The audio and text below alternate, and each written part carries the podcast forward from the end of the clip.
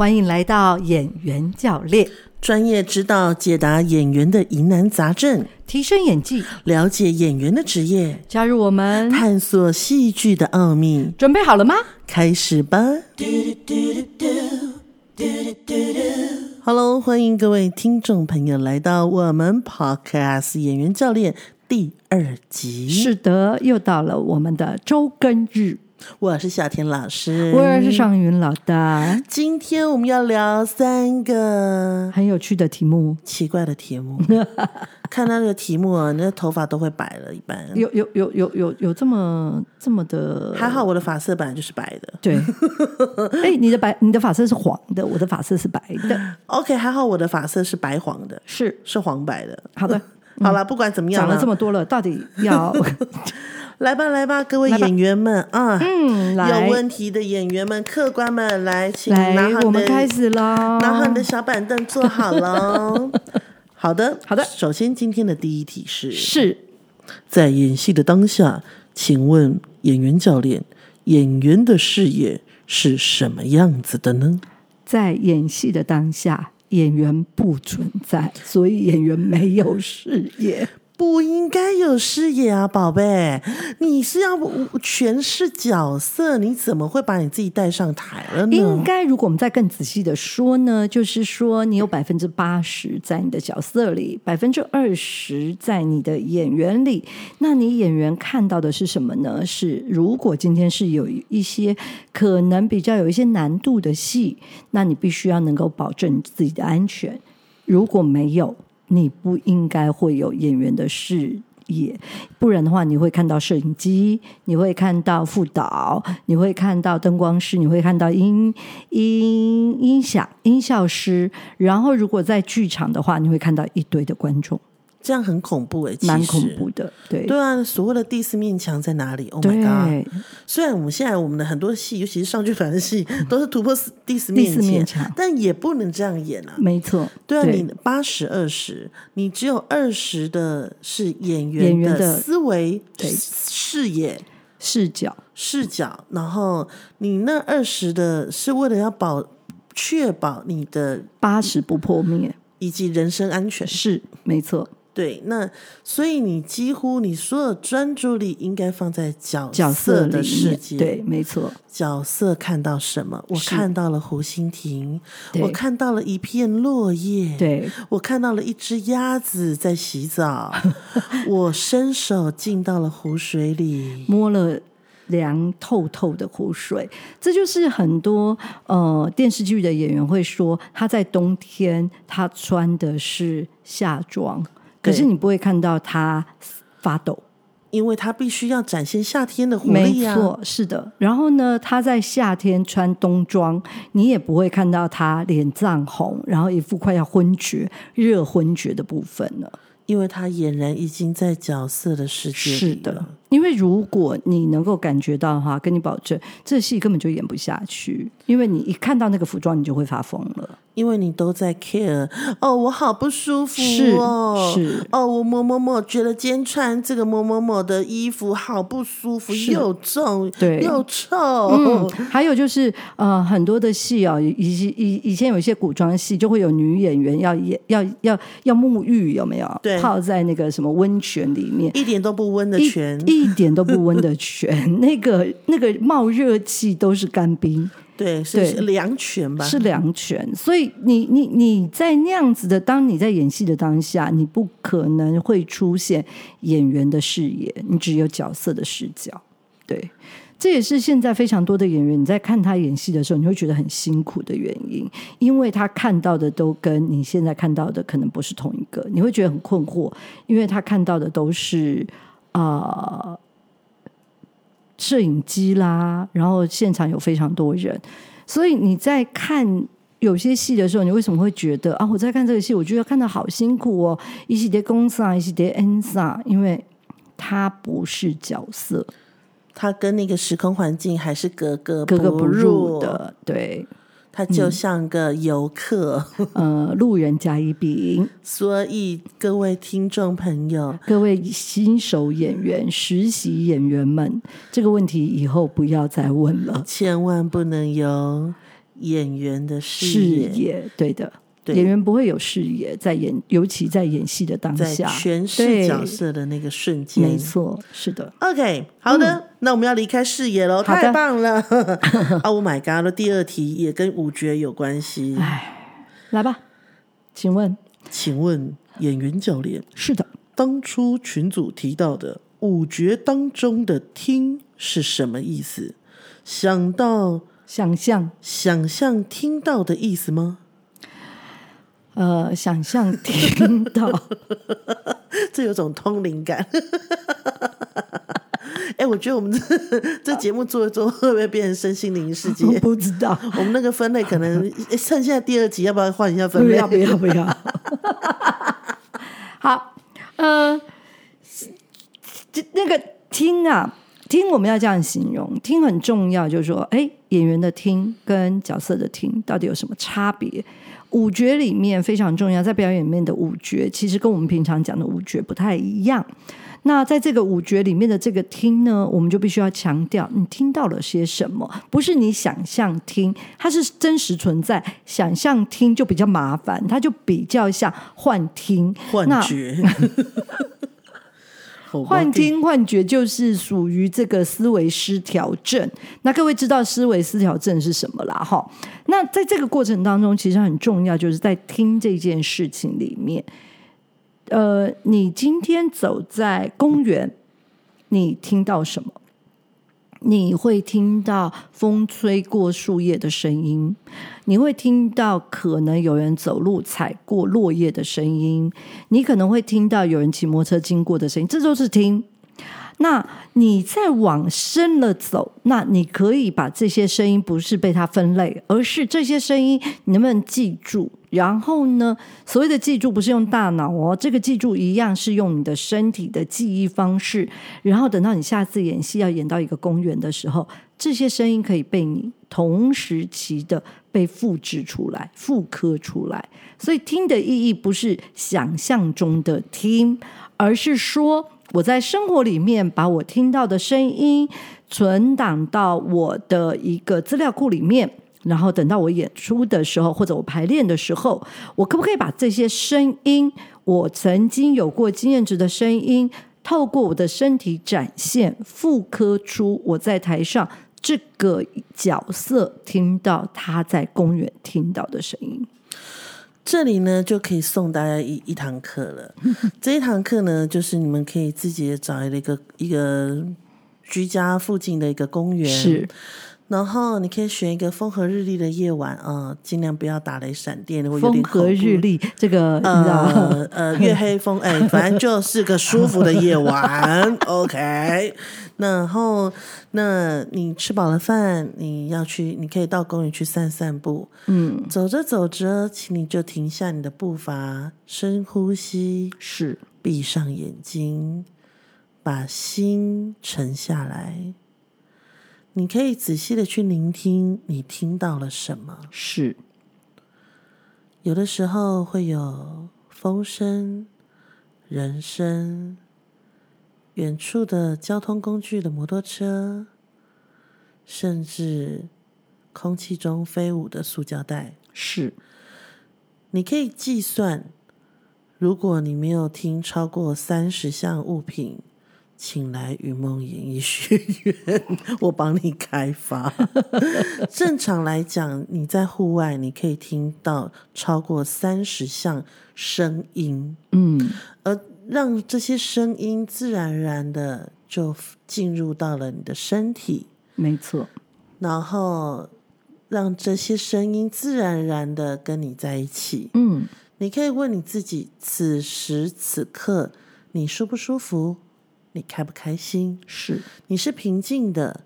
你是烦躁的？嗯，你是舒服的？你是生气的？你是惊喜的？还是什么？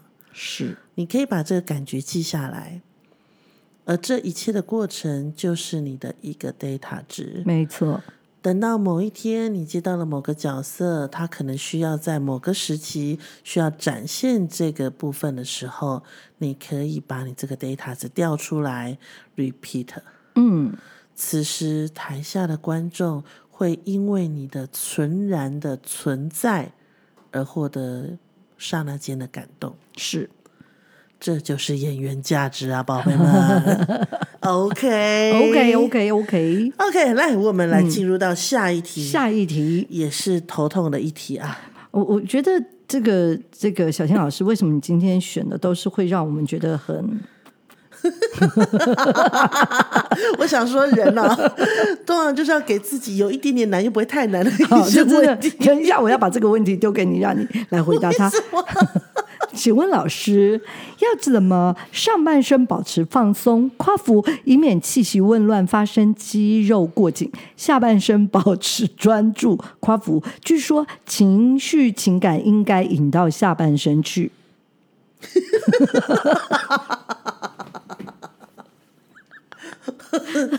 其实这问题，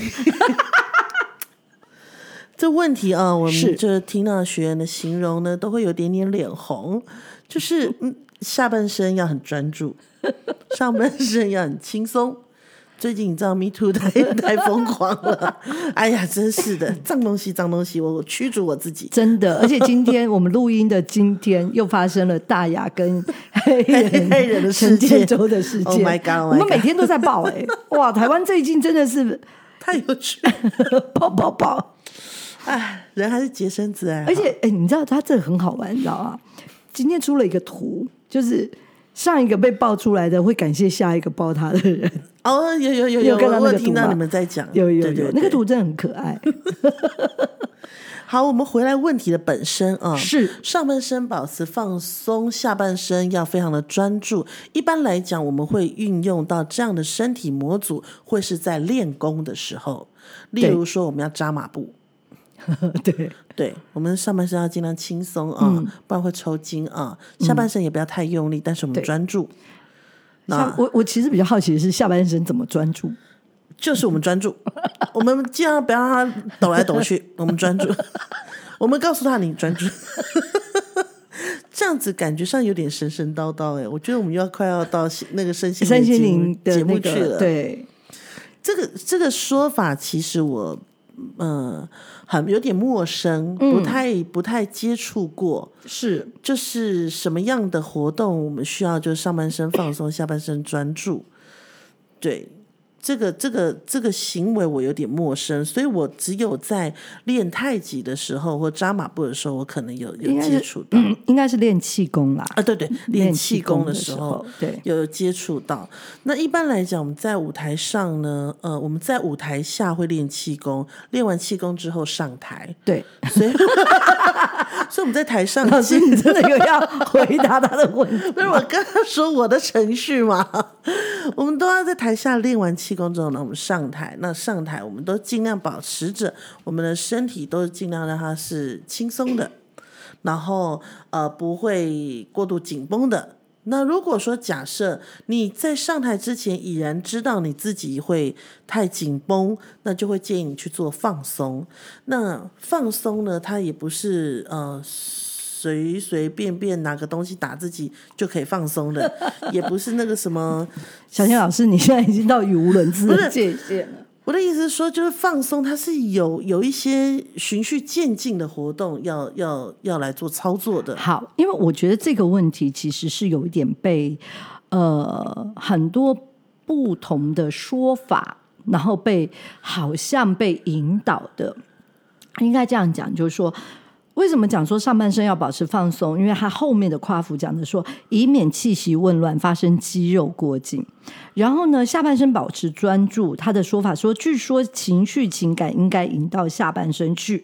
这两个说法，其实我应该这样讲，这两个说法很倾向于比较是新心灵或者是这个呃练气功的人的一个这样的说法。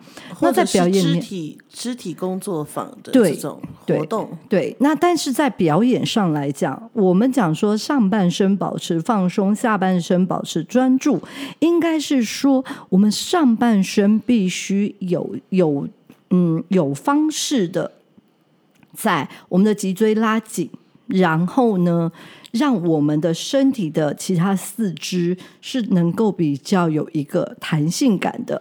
那是脊椎拉直，对，然后我们的四四肢就会自然而然的可以扩张，是，然后呢，下半身呢，呃，所谓的专注意思，应该是说我们的整个气息的重心是放在我们核心的部分。那这样子有个什么好处呢？就是脊椎拉直，然后核心用力的时候，你会感觉到我们很像是一个下面是一个锤子的感觉，然后有一根直的脊椎的力量把我们拉直，所以这整个人的重心很很像是稳的。嗯哼，对。那在这样的情况里面，是不是呃表演都一定要这样？不不不，因为这个状态其实是否某种的这个典型化角色的一个身体样貌，嗯没错，所以不是一定都要这样。就是说，在我们能理解这个状态的过程当中呢，我们必须要清楚的是，我们在扮演这个角色的时候，我们要呃知道的就是说，这样子的一个典型化，因为演戏它本来就是在一个典型化的角色里面找到一些我们能够再做创作的一个嗯来源，或者有其本。那在这个过程当中，我们就必须要能够很清楚的知道，我们怎么把这样子的一个身体样貌，我们可以去记住，它不是常态性的。如果把它变成常态性的时候，其实是会很麻烦的哟。嗯嗯，同意同意，是的，所以基本上演员角色不同的，就像我们说的，一样米养百样人，每个人的身体模组都是略有不同。嗯嗯，然后所以不要被框框架架架架住了住了你的想象，，对，也不要让一些说法好像就局限了你的尝试。没错，嗯，我觉得所有的有关于表演的一切，你都可以去试试看，是也许就在不同的尝试里面找到最适合自己的方式没。错，没错。然后接下来呢，还有第二，再来一个问题，就是如何日常性的增加声量与声压，而不是只有瞬间增加。小田老 Oh 师 他他问的这个问题都是一个大灾问。对，那在这个大灾问的过程当中，我们要说的是，在日常生活里面去增加你的声量与声压，应该这样讲，就是你确定你的声音是呃在这个空间里面被传送呢，还是说它其实只是在你的体内共鸣音？当你是在体内共鸣音的时候，其实有的时候你的声音是传不出去的，所以你必须要练习的是你耳朵的听，这个听才能增加你的声量，就是你能不能听到你自己真正的声音，而听到真正的声音是听这个听，不是听体内共鸣音，而是听声音，你传出去的声音打在空间里面，然后反射回来的那个声音。所以老师，你的意思是说，当我们要有意识的去增加我们的音量，然后我们必须要先能够听懂自己现在声音是从哪里来。是是，那我们要先听得懂自己的声音目前的状况，我们才能有自觉的去调整它的大小，没错，跟它的压压力程度。是然后，所以首先你要先搞清楚你听不听得到你自己。嗯，你听的是你身体发出的声音，还是外面呃呃透过墙面反射回来的声音？是的，那你才能才能自觉性的去做一个放大或缩小的动作。，那如果假设你目前还听不太出来，没关系，欢迎来到云梦演艺学院，演员教练教你，OK？好。那以上就是今天的几个很重要的、很特别的的问题。对，没错，然后，那如果说假设听众朋友你在表演上有任何的疑难杂症，或者是有任何的特别的心路历程想要跟我们分享，嗯都欢迎可以留言给我们，然后我们也可以透过我们的 podcast，然后传递你的讯息给其他的人，让更多人知道你不一样的经历。是的。那我们演员教练今天就到这喽，嗯，我们下周下周见喽，拜拜，拜拜。do do